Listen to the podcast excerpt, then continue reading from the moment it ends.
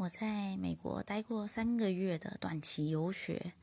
那要说去国外念书的话，我觉得最坏的点，除了寂寞以外，就是 有时候会很想吃家乡菜。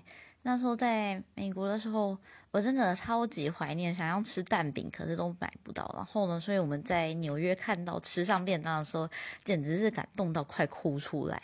那这是我觉得除了寂寞以外比较糟的坏的点。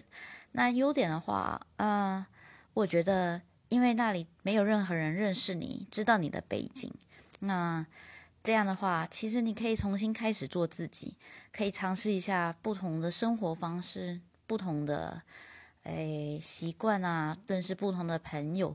那因为语言的不同，我觉得思考的方式也不太一样，就蛮有趣的。这我觉得是还蛮棒的一个点。